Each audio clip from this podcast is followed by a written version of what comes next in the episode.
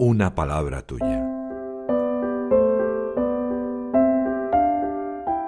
El Evangelio de hoy en un minuto. Juan en los primeros diez versículos del capítulo 10 reproduce estas palabras de Jesús dirigidas a los fariseos. El que no entra por la puerta en el aprisco de las ovejas es ladrón y bandido, pero el que entra por la puerta es pastor de las ovejas. Camina delante de ellas y las ovejas lo siguen, porque conocen su voz. En ese momento Jesús se da cuenta de que no lo entienden, y es aún más claro. Yo soy la puerta de las ovejas. Quien entre por mí se salvará. El ladrón no entra sino para robar, matar y hacer estragos. Yo he venido para que tengan vida y la tengan abundante. Este Evangelio me recuerda que Jesús es la puerta del bien, la verdad y la libertad. Ha venido para darme la vida, y la vida abundante, hasta perder su propia vida.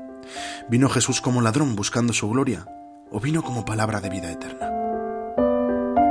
El Papa nos recuerda que frente a este amor de Dios no basta contemplar y dar gracias, es necesario también seguir al buen pastor.